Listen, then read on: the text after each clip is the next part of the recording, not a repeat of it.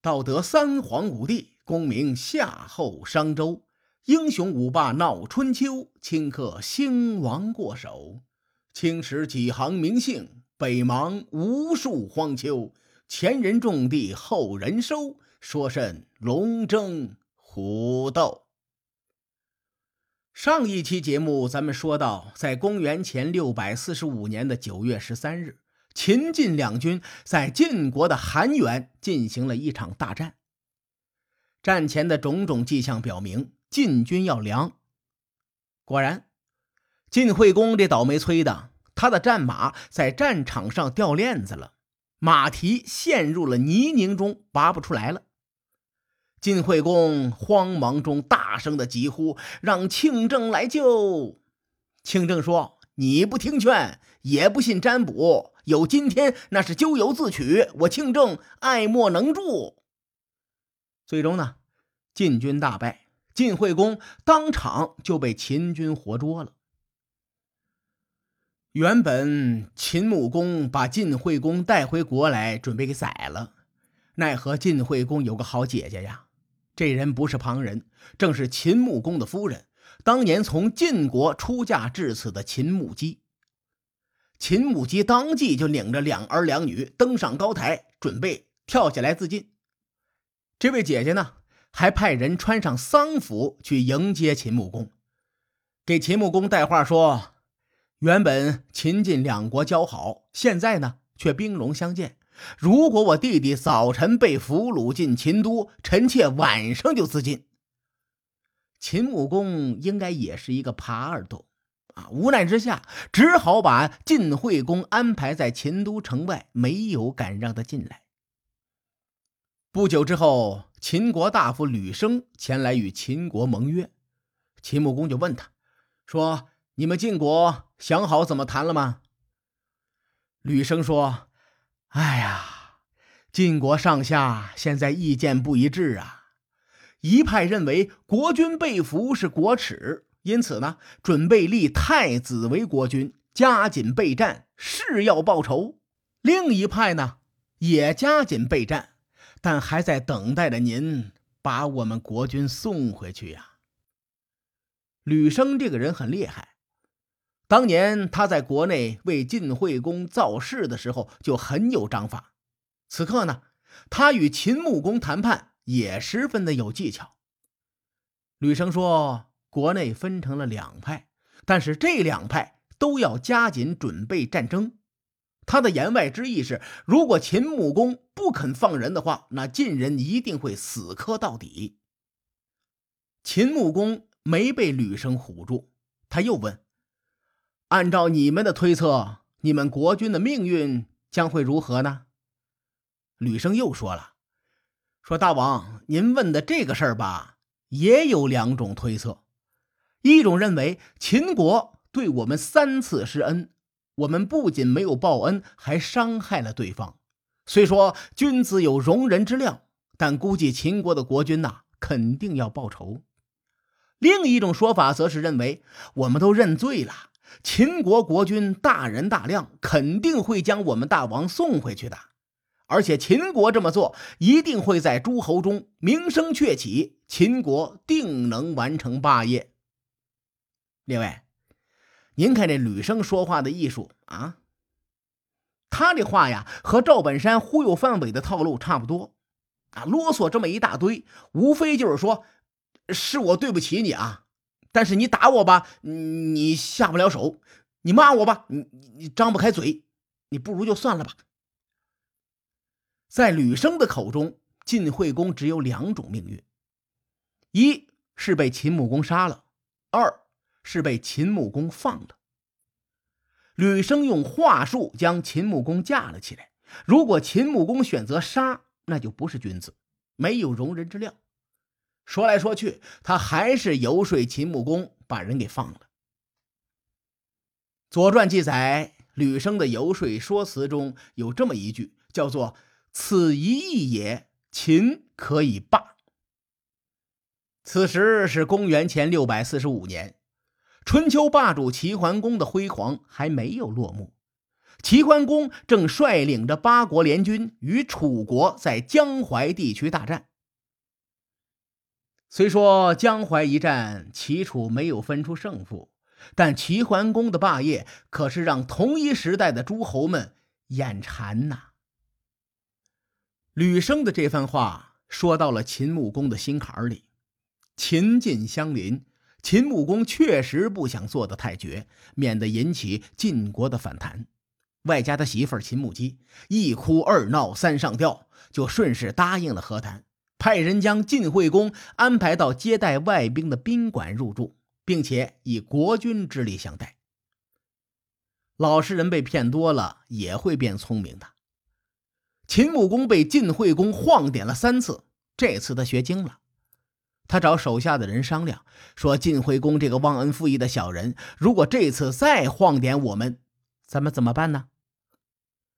公孙支说：“你这样。”咱们让晋惠公的太子来秦国做人质，秦国手上有了这个把柄在，晋惠公再想背信弃义，他也得掂量掂量。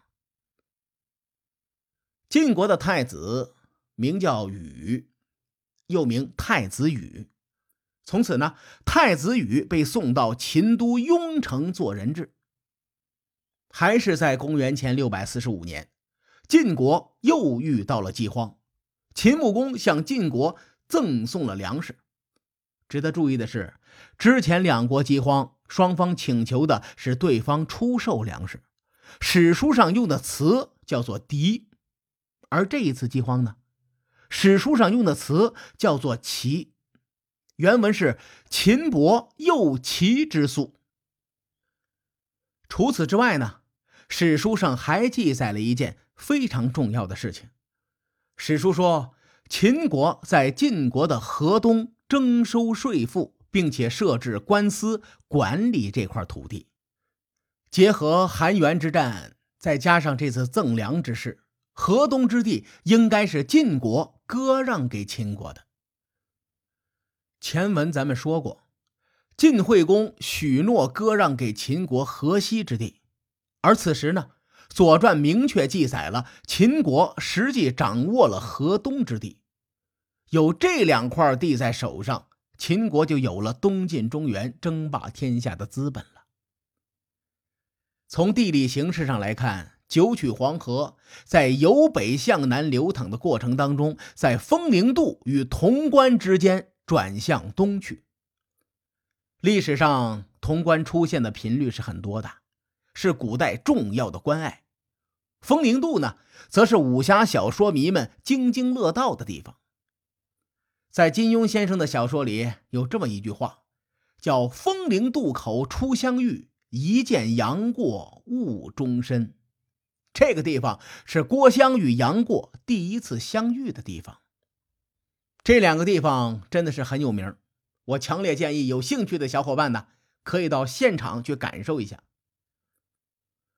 风陵渡在黄河之北，属于咱们前文提到的河东之地。潼关呢，在黄河之南，属于小韩通道的延伸。其实这个地方啊，是一块小平原，被黄河切割成了两个通道。秦人如果想东进中原，进攻洛阳盆地，只有这么一条路可走。河东之地在秦国的手上。它的战略意义远大于送点粮食啊、金银珠宝啊这些物资。历史上，秦晋两国围绕着河西之地、河东之地以及崤函通道打的是死去活来、红尘滚滚。后面呢，咱们会不断的提到这个地方。虽然《左传》对此只有一句话的记载，但分析河东之地的重要性，咱们可以更深刻的了解到。韩元之战后，秦晋两国的利害得失。言归正传啊，随着秦晋和谈，晋惠公被放回了晋国。有人就问庆政说：“大哥呀，你心态可以啊，你怎么还不跑啊？”庆政说：“我当时让国君战败，而我呢又没战死，这事儿做的不地道。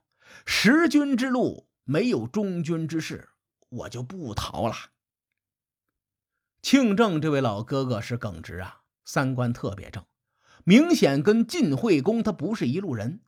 所以呢，晋惠公在归来之后，迫不及待的就把庆正给杀了。我把史书上的原文给列位读一下，您就知道晋惠公杀庆正的心有多么的急迫。《左传》记载，十一月，晋侯归，丁丑，杀庆正而后入。丁丑日是十一月二十九日。晋惠公先杀了庆正，然后才进入的绛城。您看，晋惠公连老家都不及回，就把庆正给宰了。晋惠公这人名声极差，此时战败归来，国内有很多的势力又在蠢蠢欲动，想要迎回重耳做国君。于是呢，晋惠公又派人到敌国追杀重耳。重耳无奈之下，只能离开敌国，再度流亡。这一年是公元前的六百四十五年。回顾这一年发生的事情，齐桓公率领八国联军与楚成王一战江淮，这一战成为了齐楚争霸的谢幕战。秦国在韩元之战后啊，取得了重要的河东之地，为争霸天下奠定了基础。下一任春秋霸主重耳，则在这一年流亡到齐国，仿佛冥冥中就接过了齐桓公的气运。齐、楚、秦、晋这四个国家的命运，则在公元前六百四十五年纠结在了一起。随后，我们从重耳的流亡开始，且看他如何逆袭。书海沉沉浮浮，千秋功过留与。后人说：“我是西域说书人介子先生。下期节目咱们继续聊春秋风雨，更多精彩内容，请搜索关注微信公众号‘伯乐灯’，与更多听友交流互动。伯乐灯还将定期为粉丝发放福利。愿我们的存在让您对明天更有期许。各位，后会有期。”